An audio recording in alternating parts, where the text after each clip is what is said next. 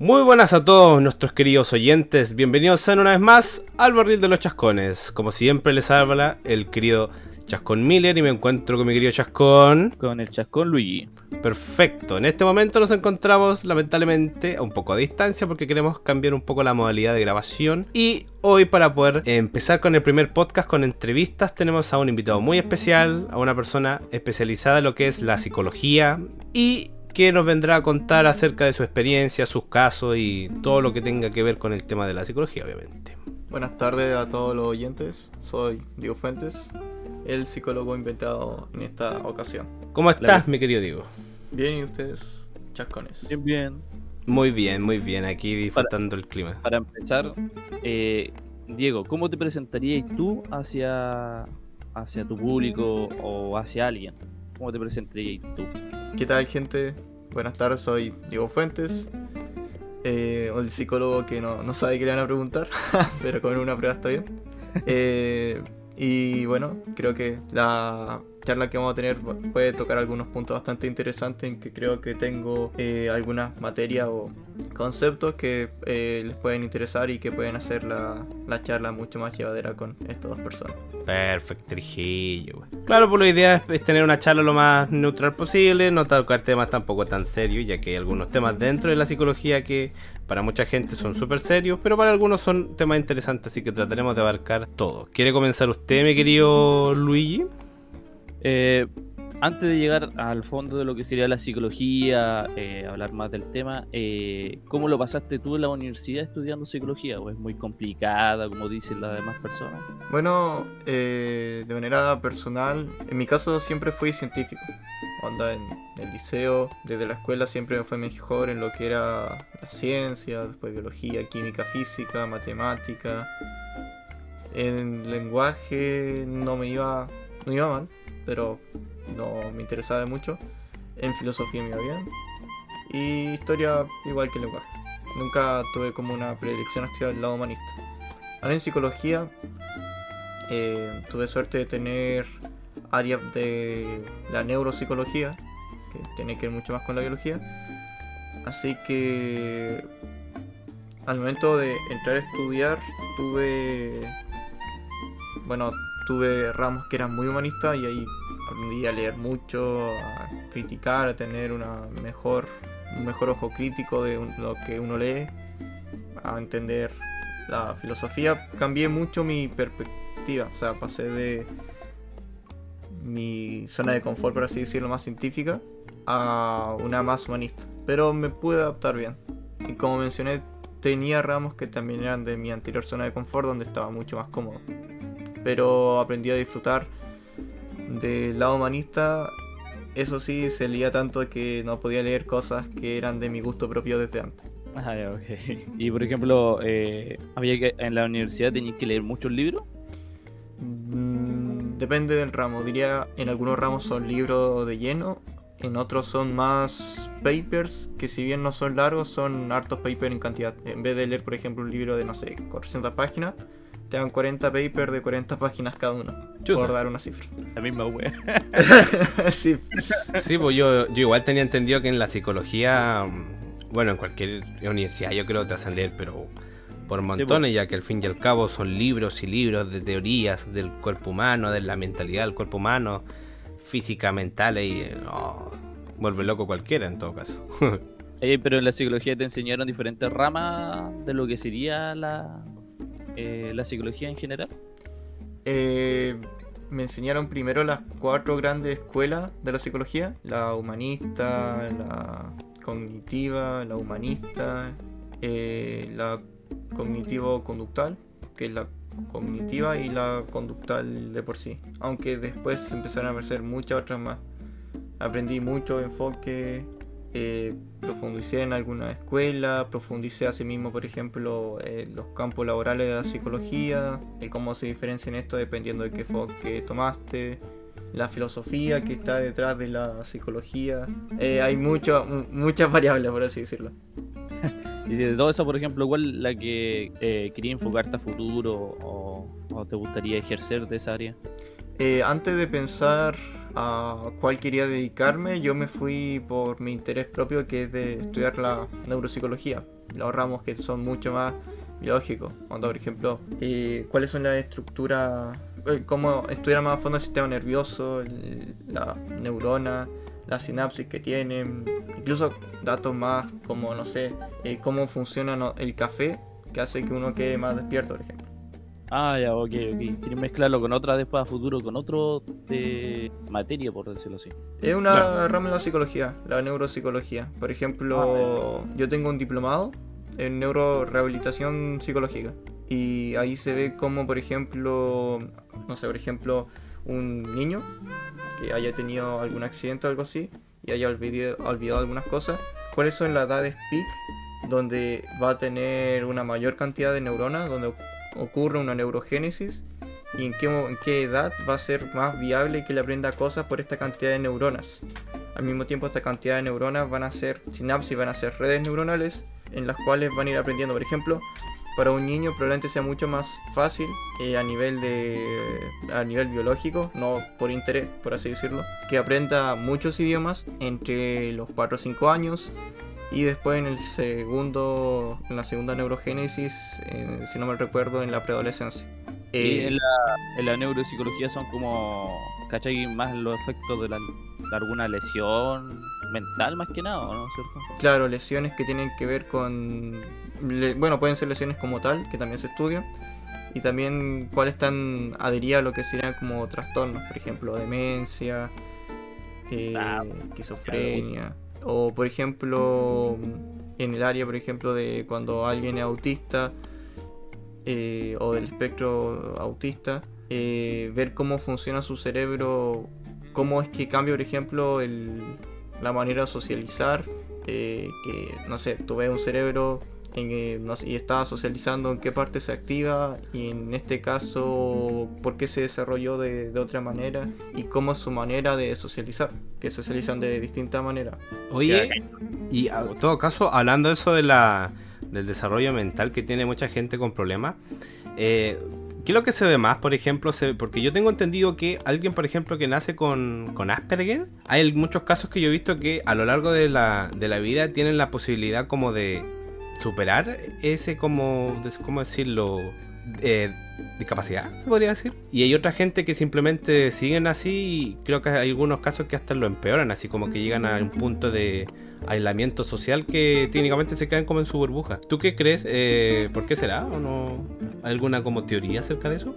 Hay muchas teorías, ninguna está... Ah, perdón. No, no, tranqui, tranqui. Hay muchas teorías eh, acerca de eso. Hay niveles de, del espectro autista. Y a mayor nivel, mayor dificultad en, en sociabilizar o, o estas reglas implícitas que se aprenden en lo que según la psicología social, la socialización primaria, que es cuando uno nace, interactúa con los papás, después sale de ese círculo, interactuar con la familia, se integra al colegio. Eh, uno como se ve, es esperable, uno aprende implícitamente de, eh, yo no, no sé si veo a alguien llorando, eh, no le voy a decir algo que tenga que ver con lo que está llorando porque si no la voy a hacer sentir peor. Claro. Ese tipo como de regla implícita, como de, de esta inteligencia tal vez emocional, como habla Goldman, no se aprende tan fácil en las personas que son del espectro autista. Eh, como esto de si lo tiene toda la vida, si no si, si como habías dicho, algunos eh, tal vez ya no se nota, no lo tienen, y otros se empeora. Mm. Hay, como dije, eh, según estuve estudiando, momentos clave donde pueden tener mayor facilidad de aprender. Y de pequeños hay talleres y intervenciones que se hacen, tanto a nivel de la persona como en familia, para entrenar esta parte que no se aprende tan fácil como en las otras personas. Al menos en, en un estudio que realicé con mis compañeros para un trabajo grande, tipo tesis, que tenía que ver con esto, eh, mencionaba que al menos en Estados Unidos y en Europa eh, los niños que tenían este espectro autista que interactuaban con animales desarrollaban una empatía mucho más rápida que cuando interactuaban con humanos porque para nosotros es normal, pero nuestra interacción es muy compleja. Claro. Si lo comparamos a nivel de los animales, los animales pueden hacer un gesto y, ah, ya, listo. Lo de nosotros, el lenguaje verbal, el lenguaje no verbal, el tono, el volumen, la cercanía corporal, eh, el rostro, el que tal vez uno esté o muy quieto, muy o se esté moviendo mucho, todas esas son señales que se tienen que descifrar.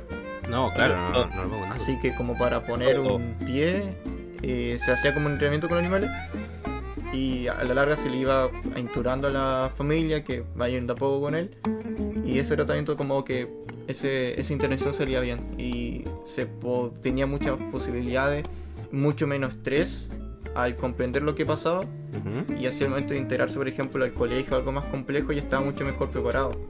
Y así esa persona podía tener una vida de lo más normal en cuanto a lo sociable que es lo único que le afectaría. Pero por ejemplo otras personas que tuvieron algo todo por lo contrario y tuvieron una familia muy estresable que pues, le gritaba cuando no podía no, no se entendían habían conflictos. En el colegio también había gente que le molestaba gente que hacía bullying etcétera etcétera Eso Sí. es para las personas que tienen autismo, ¿cierto? sí Sí. se agravaba Entonces se puede decir que la de la familia Thunberg era autista. El... Ah, sí, el de la familia Tom Perry, el, el ¿Cuál? No, no. ¿Nunca he visto los Tom Perry? no Es que en la- era una serie animada que daban antes de uno de una familia que hacía como que exploraba el Amazonas. Entonces tenían como un hijo que era No, como no, que era no. como súper salvaje. No, nada que ver, hermano. Eh, él es de una familia que hay una niña que habla con los animales. Ah, sí, pues, sí, pues, pero ellos, ellos con la familia en sí recorrían la selva. Y tienen un mono que está disfrazado como humano y pillan, pillan a un niño salvaje que él hace. Ah, eso es como los que tenían con la gráfica de los Roglats, ¿no? Sí, sí, Sí, sí, sí, sí, sí. Ah, eh, no exactamente, es que esa persona al... eh, una vez vimos un caso así en la clase. Esa persona no interactuó con personas probablemente y no desarrolló el lenguaje, la interacción, no desarrolló mucho las partes tal vez eh, sociales en su momento y bueno, por ende habrá aprendido por imitación lo que hacen los animales, es como verlo de Tarzán. Todo Ah, caso de. Buen tema, me querido Luigi, buen tema, buen tema. Todo caso, esa cosa puede pasar en algún momento de. Claro, pues, de- porque yo tengo entendido de lo poco que conozco de la psicología del ser humano, que uno cuando está como entre de los. eh, del primer año hasta como los cinco años, es donde tú te armas como persona, como ser humano. Porque, por ejemplo, si a mí, por ejemplo. No, te doy un ejemplo mejor. Si a un cabro chico, desde los desde el primer año que tiene de vida hasta los 5 lo, lo crían como si fuera un delfín, por ejemplo. Le ponen ropa de delfín y le dicen, "Ya, tú tenés que tú eres un delfín, la ropa. Sí, weón. tú tenés que vivir como un delfín y hacer corre, corre el sonido que hacen los delfines." Eso después a la larga cuando crecen se sigue desarrollando o llega un punto en que los buenos dicen, "No, estáis puro, tont- Sí, estáis pues, puro tonteando." Son- Sale aleta el culiao. Sí, pues. sale, puede respirar bajo el agua después. Sí, pues. Sale eh, agalla. Este, son, yo creo que son muchas variables que tomar. Por ejemplo, las personas que lo criaran como delfín, entre comillas, serían solamente su papá, su entorno familiar, Sí, podría decir como que fueran la familia. solamente la familia. Es que lo doy como ejemplo porque yo me acuerdo haber visto en un programa, creo que era del History Channel, no me acuerdo, pero era un programa que mostraba así como la las filias se podrían decir o los trastornos mentales más raros. Y había uno de un de un tipo así como un viejo de unos 30 años, ah, no, un viejo ya, un, un joven adulto de 30 años, que tenía la manía de vestirse siempre, que toda su vida se vestía como un bebé y él se comportaba como bebé y tenía como 30 años. Y era y él, él era normal, él, él se desempeñaba en su cosa y todo, pero él se comportaba como bebé. Se vestía como Pero- bebé, dormía en una cuna y cosas así. Entonces, por eso me, me- me entró la duda si es que uno desde chico se le Oye, empiezan a, a enseñar- ¿Qué cosa? Ese tipo mandó a hacerse una cuna, me imagino. Ah, no, no, sí, sí, sí. Pues, tenía una cuna tamaño grande, pues, pero me refiero a que dormía en una cuna con estos, estos como adornos que cuelgan y todo, tomando bebida, alguna cosa en una mamadera, vestido de bebé. Sí, e- era un bebé, pero versión adulta. Entonces, por eso me entró la duda si es que se le inculta a una persona cuando joven alguna especie como de trastorno, se podría decir, o filia, Pero ese tipo, eh, por ejemplo, no sé, trabajaba y trabajaba normal como una persona normal. O... Y en su casa se comportaba con una guagua. Claro. o en todos lados se comportaba con una, como una guagua. No, no, no, era como mitad y mitad. Era como que en, en los trabajos y afuera él se comportaba normal, pero llegaba a su casa y como en su lugar de confort, él se vestía como bebé, andaba como bebé y era así todo el día. Hasta gateaba, creo que de hecho. Y le preguntaban que por qué hacía eso y el buen decía, no sé. Desde chico se me, se me enseñó a hacer esto y me agarré la costumbre. Entonces por eso me entró la, la duda. Ah, entonces su mamá fue. Bueno, igual te decía, por ejemplo, si era solamente los familiares, porque, y esto es un meme, pero el meme, alguien entre, como dicen, entre broma y broma, La verdad, en este, claro, eh, por ejemplo, cuando uno es cabro chico y la mamá le dice que es el niño más lindo del mundo, él es el niño más lindo del mundo. Como eso solamente se dice en su entorno familiar, Ujú. cuando llega el momento de la adolescencia y uno busca como algo de él, busca pertenecer a un grupo, tener como una autenticidad, encontrar su razón de ser, básicamente conocerse a sí mismo, saber quién es él. Eh, en que la mamá, porque uno ya también se, se debería acostumbrar a que le diga eso, que es el niño más, más lindo del mundo, Claro. versus que se lo diga a las otras personas, no es lo mismo. Es En este el- caso yo te lo decía porque, ¿qué vas a decir? Ya, la familia dice que es un delfín. Y cuando llega al colegio, no, todos le, le dicen que no es un delfín y hasta lo molestan por eso. Claro, entonces me- por lo mismo me entró en la Bueno. duda porque ahí empieza después el tema del... De la rebeldía. de la o sea, claro, del bullying y toda esa cosa. O sea, se vuelve un delfín rebelde, pues, weón. Sí, pues. Ahí parten dos cosas según tengo entendido yo, pues, que, viene, que sería el tema, por ejemplo, del bullying, y que claro, pues como que llega a la casa diciendo, no, la gente me molesta porque yo soy así, así, así. Y después viene el tema de que sinceramente lo ignora y él sigue haciendo sus cosas. Entonces, tipo llega a la casa diciendo, mamá, me están molestando mis compañeros porque dicen que soy humano. no le hagas caso, Juanito, anda a tu alberca y quédate callado. No, tu acuario. dentro de lo que estoy diciendo, de hecho, se me ocurrió una pregunta mejor. Si, por ejemplo, a ti te llegara una un caso así, de un niño que él, que, que- que él cree que es, no sé, Superman, por ejemplo. Se viste como Superman, trata de levantar cosas y cuestiones. ¿Cómo le quitarías tú esa idea de la cabeza de que él es Superman? O bueno, no Superman, sino que él, que él, él es algo que no es. Por harto de ejemplo, pongámosle ya un caso de un niño de 5 años. Pero, Bueno, ah, bueno, es que en realidad no hay nada malo con que un niño de 5 años cree que sea Superman. No, pero por ejemplo, en el caso de que quiera de, de un camión con la cabeza. no tenía. No, pero para un caso extremo, pues el extremo no se puede decir que puede volar y que se tire del Ah, segundo piso de la casa y cosas así.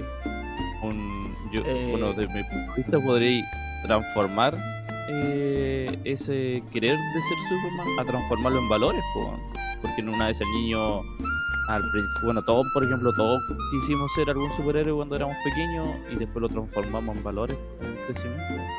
No, pues yo le decía en el punto malo. No, sí, obviamente, obviamente uno quiere ser Superman y todo, pero yo decía en el punto malo. Como yo decía, pues que el cabro chico te- esté tan metido en la idea de Superman que se tire, no sé, pues del segundo, segundo piso pensando que puede volar, se rompa todo, que se deje chocar con los autos porque él tiene cuerpo de, de- de- de metal y lo Yeah. puede resistir eh, y cosas así. Entonces, por eso me, me- me refería así ya yendo al, a, a los pies de la tierra. ¿Cómo le quitarías tú esa idea de que deje de, de querer que era un superhéroe? Bueno, A un niño de 5 años. yo creo que probablemente él se daría cuenta solo cuando intente mover una mesa y no pueda. Claro, pero si sigue y sigue, no, si yo soy Superman, soy Superman. Yo trataría. que tiene, tiene cinco años, probablemente cambie la, moda- la mentalidad un poco. Pero yo trataría de, así como dijo el pelucón Luigi, El pelo con Luis.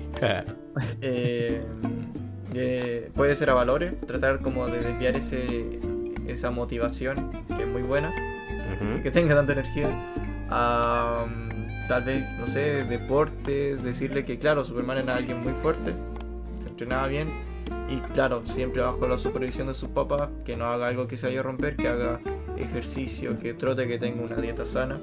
¿Por qué? Porque quiere ser Superman. Y Superman tiene, no sé, un buen físico.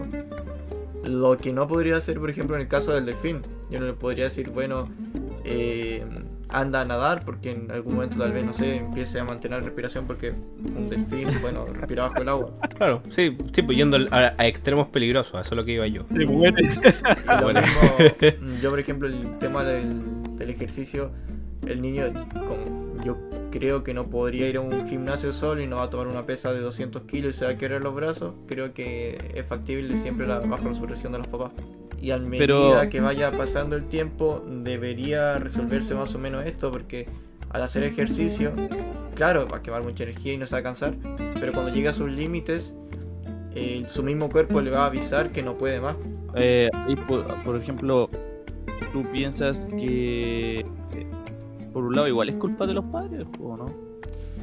Eh, Porque si, por ejemplo, el mismo, el ejemplo del niño del film. El- la madre así como para que deje de huear el cabro, le dijo, hijito, tú eres un delfín, haz lo que queráis, si queréis ser delfín, voy a ser un delfín. Pendejo que esa se metió en la casa, voy a ser un delfín. No, madre, desde mañana soy un delfín. yo creo que si se lo dijera una vez en edades bajas, eh, cuando es básicamente una- un bebé, una guagua, no habría problema. Sí, po. Tienen esta inteligencia más imaginativa. Pero Porque ahí ca- ahí caímos en la generación de hoy en día, pues, también, por ejemplo, lo- los padres, para que el cabro chico deje de huellarlo, Mm. toma el teléfono, ve lo que queráis en el teléfono. Como de Ahí- distracción. Ahí también sal, ahí por esas razones también salieron la generación cristal y todas esas cosas. Sí, de hecho eso también era otro tema que queríamos tocar, mi querido Dew. Eh, nosotros hemos conversado, bueno, en general como que hoy en día se habla ya, hoy 2022. ¿Tú cómo ves, por ejemplo, la evolución de la gente joven? Por ejemplo, del año, de los años 2000, 2010 y 2020. Por ejemplo, yo lo digo por el caso de que a mí, por ejemplo, me gustan mucho los, los humoristas antiguos que tiraban sus tallas y, y- y las típicas tallas que eran como media racistas, media machistas y toda la cuestión que al final eran, eran chistes. ¿Qué opinas tú cómo ha ido cambiando la gente? Como porque, por ejemplo, decir algo que antes en el 2010 era bien, hoy en día puede que sea malo. O por ejemplo, algo que en, el en los años 2000 haya estado bien, que no haya ningún problema, si tú lo dices hoy en día, esté malo. ¿Cómo crees que ha sido para ti el avance de la juventud en, en estos 20 años que llevamos, no, en estos 22 años que llevamos hasta ahora? bueno, en temas de comedia no difícilmente va a haber una opinión psicológica. Pero a mi parecer eh, hay muchos... Bueno, en humoristas antiguos sí, habría, por ejemplo, muchos chistes que, claro, como se dice, pasarían a llorar a la mujer. Aunque en los mismos videos se vea a las mujeres riendo. Creo yo, por más de una suerte de... Esto es un chiste, una broma, sarcasmo, satírica. Eh, pero en la pareciera que las nuevas generaciones no, no se lo pueden tomar así. Creo que la gente de, su nueva- de las nuevas generaciones, más que tener en cuenta que existen más realidades, pareciera que solamente tiene la, la suya.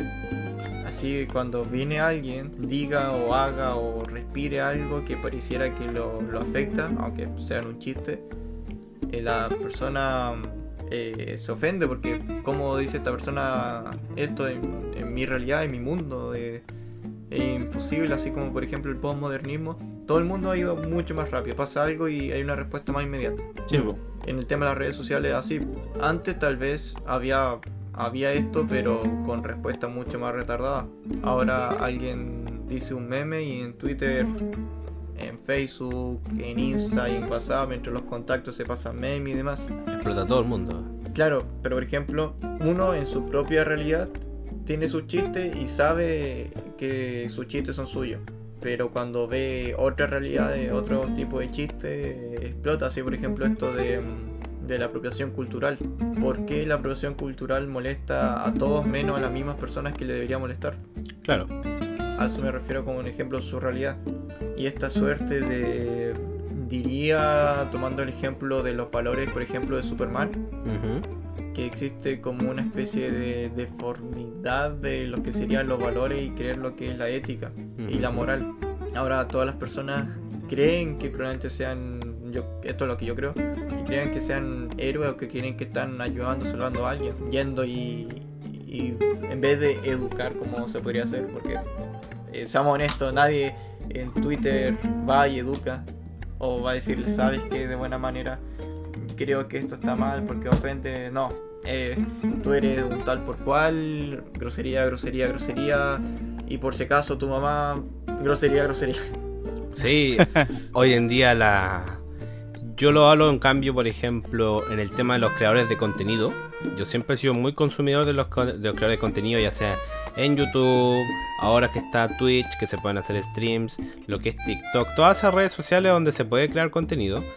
Yo me fijaba YouTube hace 12 años atrás, en el 2010, había de todo, de todo, de todo. Tú podrías subir lo que tú quisieras. Y por ejemplo, habían unos canales que subían como cosas asquerosas, comiendo cuestiones asquerosas. O por ejemplo, gente tomando, haciendo el, el reto de la leche, que es tomarte un galón de leche de una y vomitando. Habían cosas grotescas, videos como. Como de, de tema Core. cure. No gore, sino crudos. En cambio, ahora, actualmente, todos esos, todos esos videos, todas esas cosas antiguas, todos esos, creado- esos creadores de contenido que eran de ese ámbito, están todos, ¿cómo decirlo?, funados, porque a la gente es como que están con la política de no porque a mi hijo le puede, lo puede traumar, o no porque a mi hijo le pasa esta cosa. Eso se, es la generación cristal, pues la generación más débil a diferencia de la de nosotros, pues, que con tierra, weón. el cine, los juegos. Hay algunos juegos que no los pueden hacer tan violentos o, o con ese, o con así como más dinámico y todo, porque hay algunas partes que lo censuran porque son como, no, que esto incita a la violencia. O en otras partes, por ejemplo, donde un personaje femenino tiene como. Eso depende del país, ¿no? Pues no, no, no depende del juego. Si el creador del juego pone la full gore en su juego, lo va a subir así, ¿no? Pues lo va a vender de la misma forma. Pero el país es el que lo detiene. pues.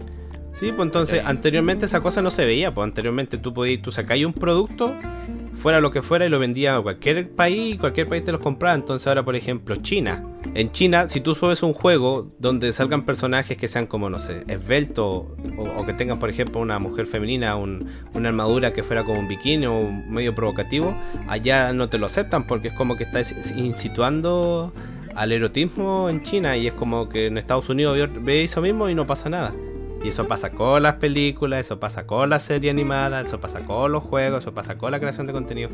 Entonces lo que quiero llegar con todo lo que estoy explicando es que claro, ¿qué, qué teoría darías tú que ha avanzado en la mentalidad de la gente del 2010 al 2020 para todos estos cambios? ¿Por qué crees que ahora la gente está tan de cristal? Como dice mi querido, mi querido Luigi. ha habido más que un cambio en las personas, hay colectivos, por así decirlo, que implantan un discurso desde pequeño en su en las nuevas generaciones y las nuevas generaciones una vez crecen no desarrollan lo que sería un, un argumento o una mentalidad crítica sobre las cosas. Tiene un chip instalado en su cabeza que la realidad es así y, y yo, yo la voy a juzgar. No voy a juzgar mi, mi propio pensamiento o de la gente que piensa igual a mí, sino de la gente que piensa distinto a mí, no hace las cosas como yo quiero. Y eso se termina enfrentando a la gente que le implantaron el discurso contrario. Creo que esto se puede ver mucho, por ejemplo, en, en las películas. Eh, no sé, en Ave de Presa fue una buena película. O sea, eh, en lo que serían personajes, historia. Bueno, no es la mejor película, la más taquillera del mundo, pero es una película pasable. ¿Qué pasa? Eh, en España, por ejemplo, frente a que no vendió tanto como quiso, como se propuso, eh, ¿qué pasa? Culparon a, a Sonic. ¿Qué pasó con Sonic a los días después? Eh, bueno, Sonic siendo pixeles, un videojuego, que la idea central es recoger anillos mientras uno corre. Bueno, por alguna razón pasó a ser machista. Machista. Machista. Sonic, Sonic, el erizo. el erizo. ¿Por Y qué? lo empezaron a chipear con su amigo Tails. Eh, mm, al menos yo lo veo así. Hay una especie de competencias y cuando, cuando por ejemplo, ay no, eh, bueno, le ganó, eh, Sonic tuvo más éxito que no sé, que Ave de Presa. ¿Cuál podría ser la explicación que se da gente? No, esta, esta película es buenísima. No digo que sea mala.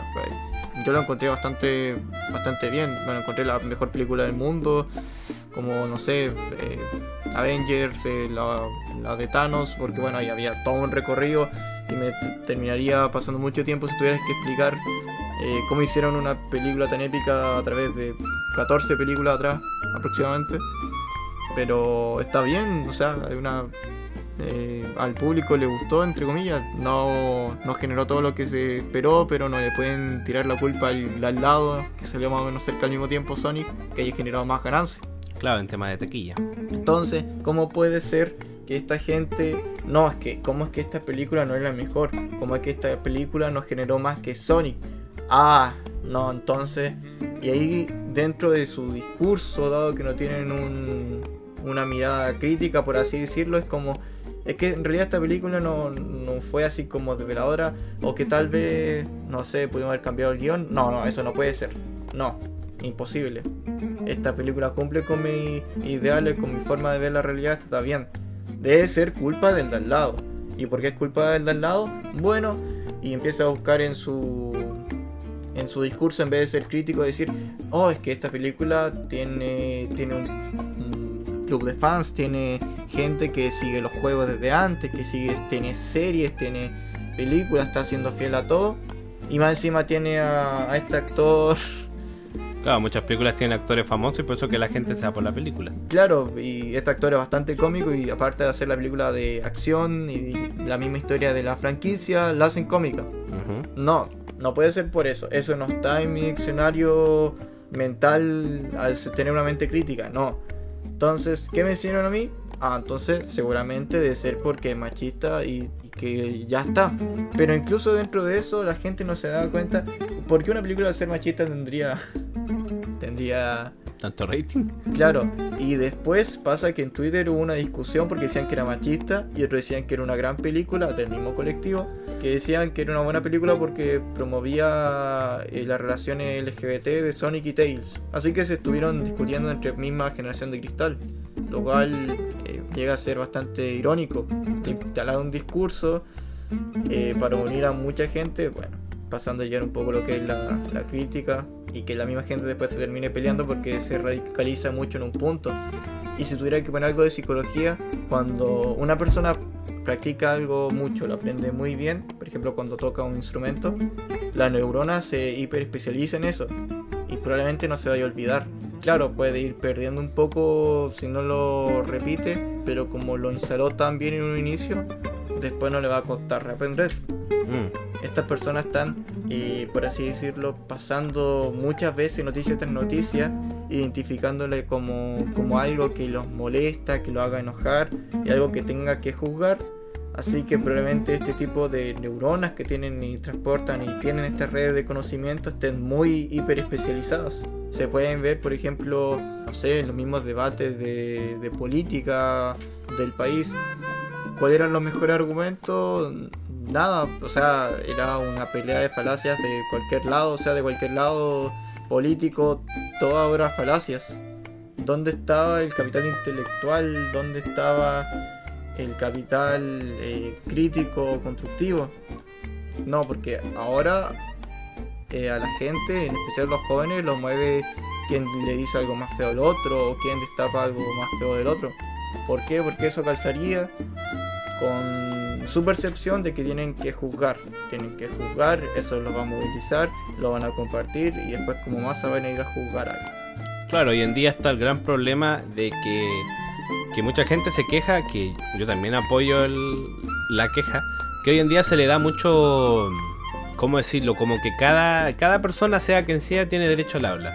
Entonces eso es lo que pasa de que mucha gente cree lo que alguien sin argumentos, sin ninguna base dice.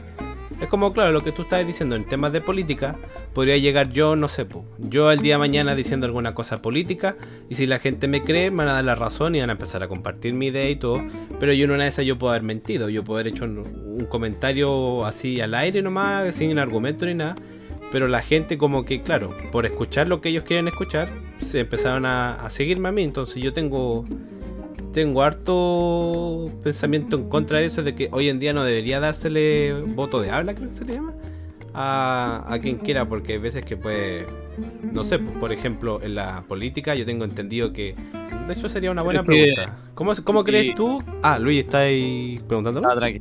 No, no, decía. Ah, se me olvidó la wea que iba a decir. No, sigo con la, con la pregunta. ¿no? Dale, dale. Eh, yo creo que no habría ningún problema, o sea, por ejemplo, incluso para ser psicólogo, la- el único trastorno que te inhabilita para poder ejercer es la esquizofrenia. Esquizofrenia. Sí, ningún otro más. O sea, que si tú tuvieras, eh, no sé, bipolaridad o depresión, mientras, me imagino yo que mientras estés siendo tratada, tú vas a poder seguir ejerciendo. Yo creo que en el caso de los políticos, eh, debería importar más el, la moral, la ética que tengan, la transparencia.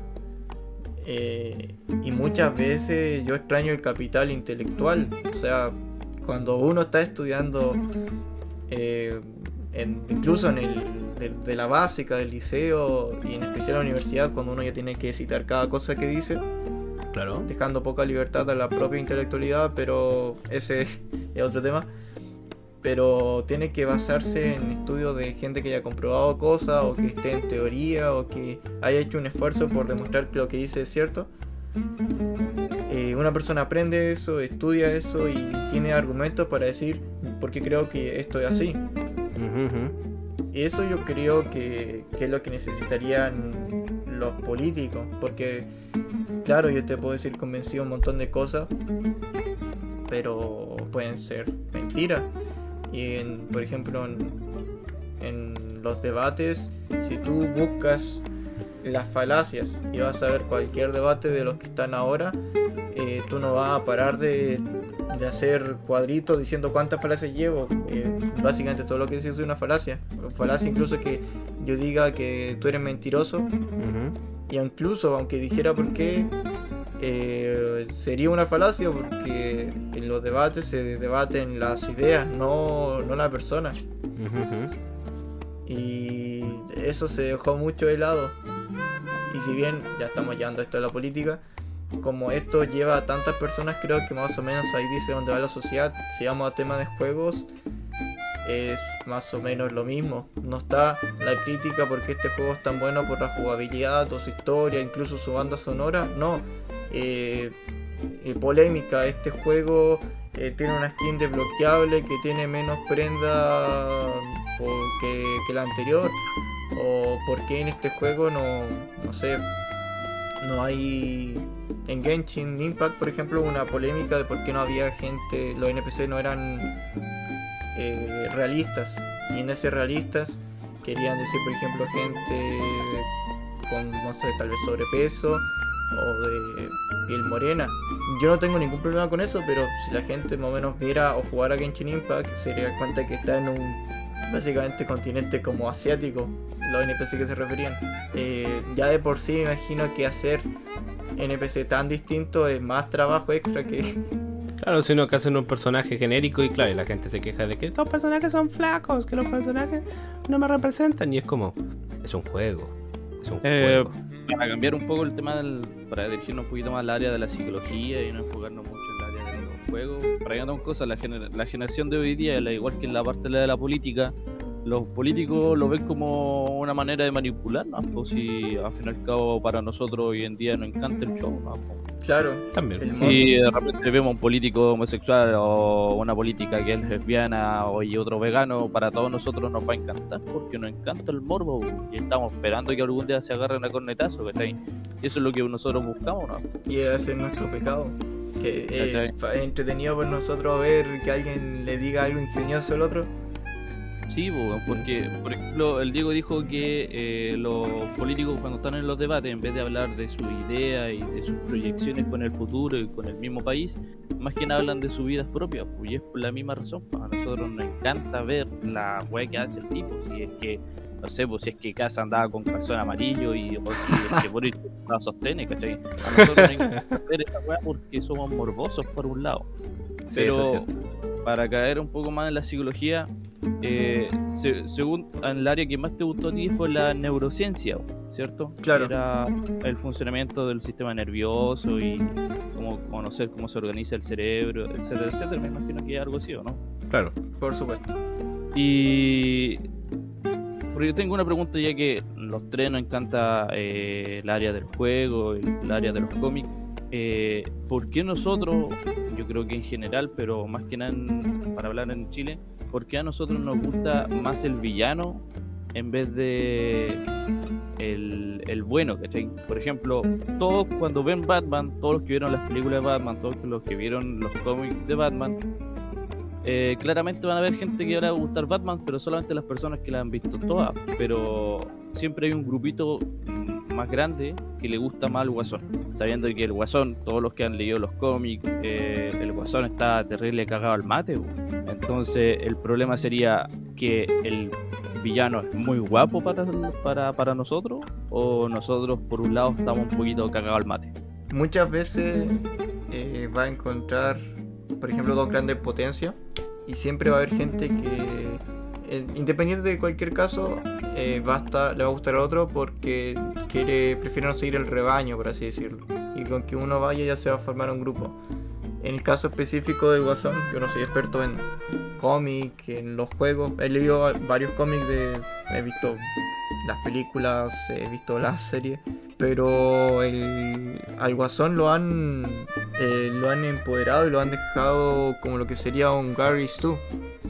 Básicamente ves a un tipo eh, maniático que hace cosas para reírse y siempre se sale con la suya, o sea, lo dejan como, claro, como un maniático, pero con una inteligencia muy superior.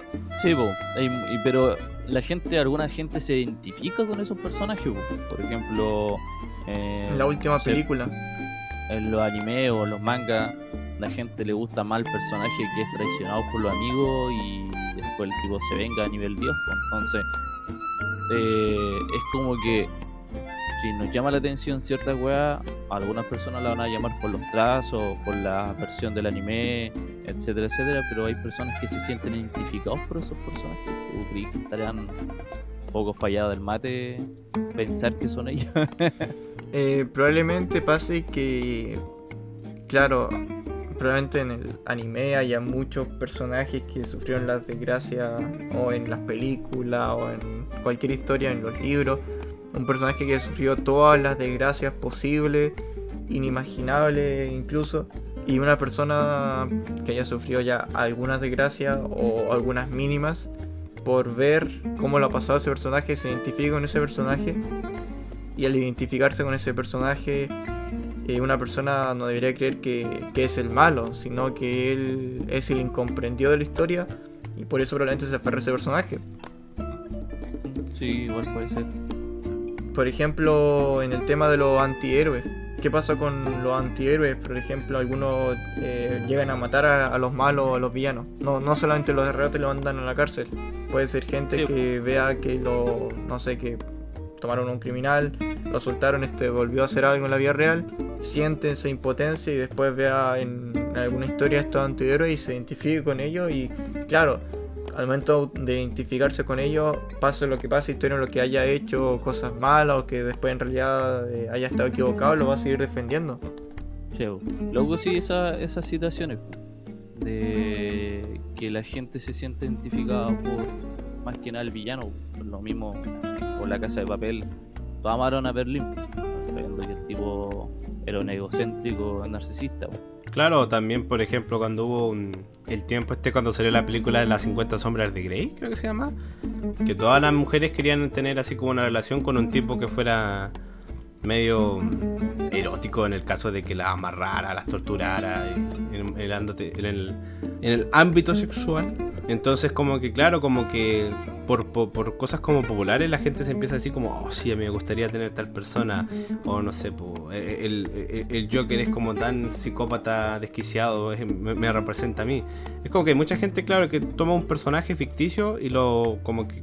Hay, muchas veces pasa de que gente dice, no, si es como yo, o hay otras veces donde la gente dice, me gustaría ser como él, y empiezan a actuar como él. Si de hecho, no me acuerdo dónde fue, que, creo que fue en Japón, no, no me acuerdo dónde, que mm, había una persona que asesinó a no sé cuánta gente porque el weón se estaba comportando como un personaje que vio que era un loco psicópata, que era un- al, fin, y al cabo era un personaje de un anime, pero que el loco era como un psicópata medio chalado.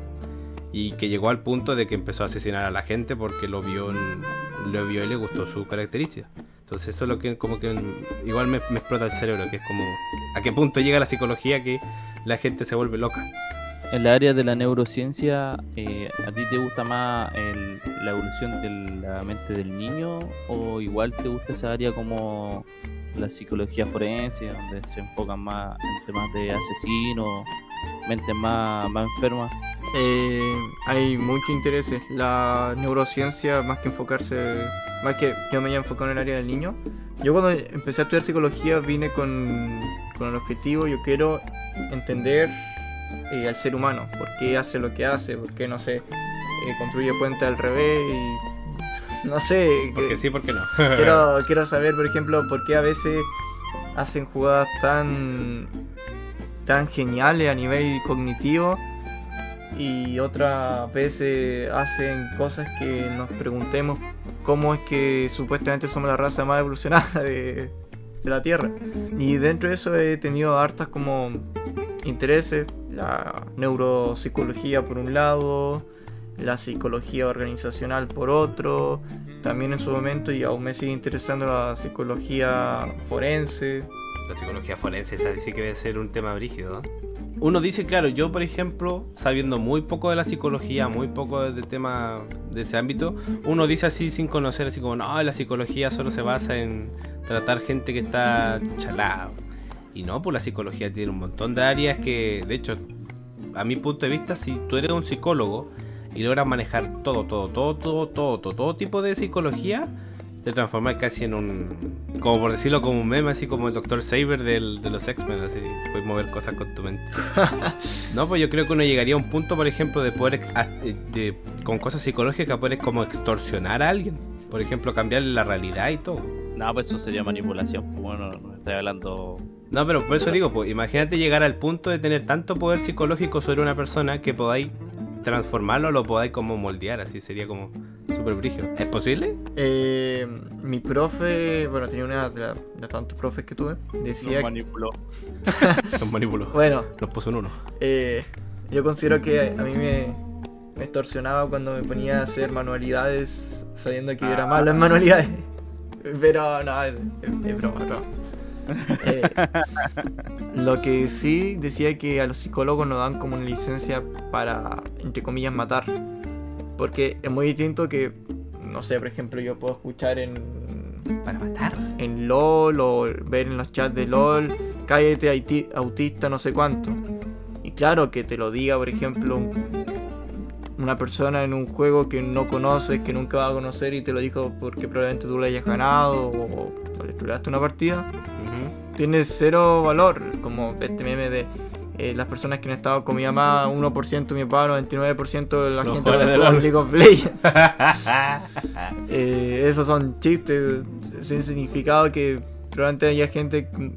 No, de hecho, probablemente haya mucha gente que le, que le duela. Pero en ese tema, eh, que te la licencia para matar es porque si un psicólogo te dice que tienes depresión, eh, después más encima tal vez de haberte tomado un test o, algo, eso ya es, es otra cosa, es un golpe más que te trae a la, a la realidad. No, claro, yo creo que uno llega a un punto de, de creerle tanto a un psicólogo que yo creo que, claro, tú, si tú podrías cagarte a alguien, le podrías decir simplemente como no, o sea, que tú tenías un trastorno a tal punto que yo que tú mejor me quedo en la casa acostado y no salgáis más porque te podéis pegar un tiro. así. Es que también pasa que la psicología también ve harto. Ve variables que son muy difíciles de medir y que no se pueden medir así como del todo. Por ejemplo, la temperatura ya, el termómetro. Pero no hay una medida para saber tal vez tu nivel de autoestima. No, tú no te pones un termómetro para, ah, ya de 100 tú tienes 50 de autoestima, estás bien. No, Claro. por eso es muy difícil hacer test que estén validados. Que esa es la parte. Tú puedes ver cualquier cantidad de test en internet, el test de Winnie the Pooh, por ejemplo. eh, pero anda a ver que esté validado. Como ya soy como el conejo y tengo ansiedad porque seguramente respondí que me da- soy tímido en público. Eso pues, debería ser introversión, no, no lo otro. No, que, me, no, que el, el test de Winnie Pooh dijo que soy Igor y soy una persona muy depresiva. Así que cuando por eso te lo dice un, un psicólogo, es un golpe más que te lleva al- a la realidad de aquí ahora, más encima al estar sentado con una persona en un ambiente de conversación, que tú sabes que esa persona es psicólogo, y te diga eso y no esté en tu casa, no estés con, no puedas tomar el celular y empezar a escribir, no puedas distraerte, es un golpe que te llega de lleno. O incluso para ver un lado bueno, que una persona cree que tenga depresión y que todo resulte negativo y que en realidad simplemente esa persona era introvertida y tímida. Y, por ejemplo, eh, así, es mucho más atrás, ¿Tú qué pensáis de eso? No sé si los psicólogos lo harán todavía, pero eso donde te dicen tenéis que dibujar, que ha salido hasta en los memes, que tenéis que dibujar un- una persona con un paraguas. Y... Ah, sí, el test de la lluvia, sí. Yo incluso vi los memes antes de pensar en estudiar psicología. ¿Tú qué pensáis de ese test? ¿Encontráis que eh, es tonto por un lado o igual tiene su, su punto de por medio? Eh, bueno, eh, favorablemente, eh, actualmente estoy haciendo otro diplomado que tiene que ver con lo de esos test predictivos que se le hacen por lo general a los niños. Mira, este hombre tiene tantos diplomas por todos lados. Sí. Sí, el área de psicología tiene que ser poderoso. Sí. En Eh, el futuro tipo presidente. Sí, cuando saque, saque más títulos me van a tener una, una silla de ruedas y una cosa para, para pelarme al seco. Sí, te van a decir, ya compadre, tiene un quinto título, escoja su silla de ruedas. Tenemos distintos colores. Como el doctor Javier. Sí. Eh, El doctor Javier. En vez de una X en la rueda va a tener una D. Sí. bueno, resulta que los son test, esos se llaman test predictivos porque el dibujo es una herramienta muy efectiva según lo estudiado en la literatura, tanto la literatura psicológica como la te- literatura lo que sería la historia del ser humano, para que la persona se exprese. Y este meme del, de la sombría básicamente es que la persona no, no tendría ningún recurso frente a algún problema. Eso no, es el gran descubrimiento, pero como todos ya lo saben, ese test yo creo que no mucha confianza no va a tener. Mientras más se sepa sobre la respuesta del test, eh, menos fiabilidad tiene. Pero por ejemplo el tema de los dibujos, desde tiempos eh, prehistóricos, bueno, no sé si prehistórico del todo, pero por ejemplo los seres humanos han contado su historia a través de los dibujos Sí, po. los egipcios, los cavernícolas. No cuenta como dibujo, pero una versión como, por ejemplo, más 3D serían las figuras que han hecho, eh, no sé, los griegos, los romanos, las esculturas, las máscaras, en especial en el teatro, donde ya toman todo esto y lo llevan a algo actuado. Siempre se ha como proyectado lo que se hace. En el caso de los niños, como tienen mucha inteligencia imaginativa y emocional.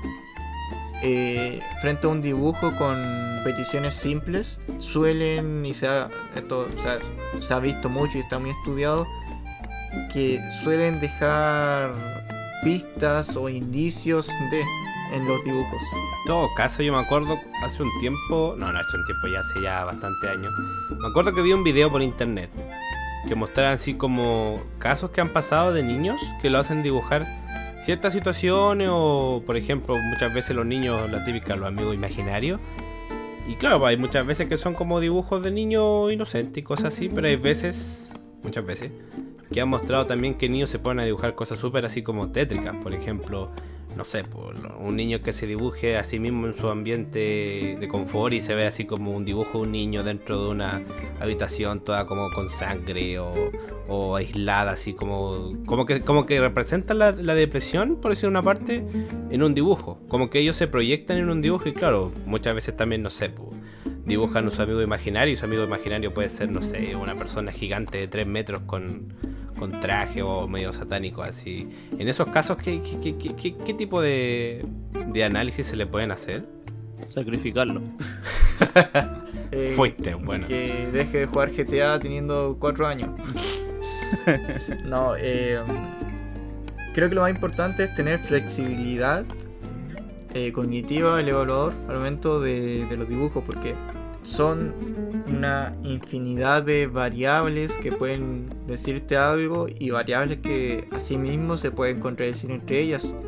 Asimismo, el hacerle más de un test al niño o ver al niño, ver a su familia y así sacar una respuesta conjunta con toda la información disponible.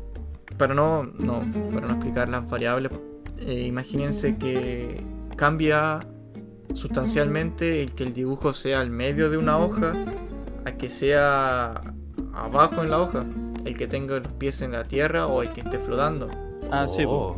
el que esté en la esquina superior derecha, izquierda, esquina inferior izquierda o derecha, el que esté en el extremo centro izquierda, centro derecha. Como que cada parte del dibujo tiene como... Cada cosa del dibujo influye, incluso si es que llega a borrar o a colorear sobre otro dibujo, igual influye. Hay rasgos que, claro, en un dibujo uno puede ver, no sé, un niño, no sé, no sé las medidas, 3 centímetros su dibujo y tenga un brazo de que ocupe todo el dibujo y eso va a llamar la atención al tiro y probablemente llama la atención en todo y probablemente quiera decir algo que se está proyectando y lo tiene ahí. Mm. Pero es importante tomar todas las variables. Rasgo Si uno, dibuja, si uno dibuja, por ejemplo, en la parte de abajo, chiquitito, yo creo que ahí marcaría también que la persona es tímida también para hacer cosas. Si el tipo dibuja al medio, el tipo está loco, o sea. no, eh. la persona era más alta. No, y claro, hay mucha gente, hay muchos niños que se. Bueno, yo, creo que también gente, si al fin y al cabo en la psicología no se discrimina chico o grande bueno, ahora también viendo el tema de los dibujos me acordé de que hubo un tiempo que estuvieron famosos los famosos, o sea, estuvieron de venta los famosos pulpitos, estos que que eran como reversibles, que mostraban como un pulpito feliz y un, pulpito enojado. Que al fin y al cabo la gente lo encontraba que eran como tierno y que era un peluche que se volvió súper popular. Pero mucha gente decía que eso tenía como un trasfondo, que eran realmente peluches psicológicos. Que era así como para mostrar así como que si el niño era autista y no, no era expresivo, daba vuelta el pulpito diciendo que se sentía feliz. Y si no quería expresar que estaba triste, lo daba vuelta y ponía el pulpito en triste. Hermano, ese es el juguete más estúpido de la vida. Sí, es que eso, a eso digo, eso quiero llegar porque es como que mucha gente lo consideró un juguete inocente para un niño. Pero que al fin y al cabo dentro de la psicología era como una forma de expresarse a un niño que no, no quería abrirse. Es un juguete que, es un juguete que mandó Charlie Manson de, del inframundo. bueno, eh, en el caso, por ejemplo, que tú mencionas que le sirve a los niños con el espectro autista, eh, la verdad no sé qué tanto serviría tal vez en un inicio, pero idealmente se tiene que desarrollar a sí mismo, no, no depender un poco de lo que es el juguete. Eh, ahora, por ejemplo, hay otros juguetes que sirven, por ejemplo, para personas que, no sé, tienen, están hablando o están escuchando y tienen que estar moviendo algo, como los spinners. Y... No, no, hay, uno que es un cubito que tiene diferentes cositas en cada cara, bueno. Sí, yo, yo soy de, esa gente que ando como... Yo, yo, por ejemplo, en mi caso, si yo estoy sentado, por ejemplo, aquí mismo en el podcast sentado, tengo que estar haciendo algo con mis manos y yo no me puedo quedar con las manos cruzadas porque me empiezo como a desesperar, bueno, como que... la cara del Diego. Sí, toqueteando al Diego entero, No, pero es como que necesito estar moviendo las manos, o por ejemplo, estar jugueteando con... Estar jugando con, no sé, con algo, o sea, no jugueteando, sino que estar como haciendo algo para que no me... para como extraerme, por decirlo de alguna forma. Y es un tema que le pasa a bastante gente, si de hecho esas cositas, las que dijiste tú, Luigi el anillo ese de estrés, o sea, antiestrés o antiacidad, creo que se llama, es bastante vendido.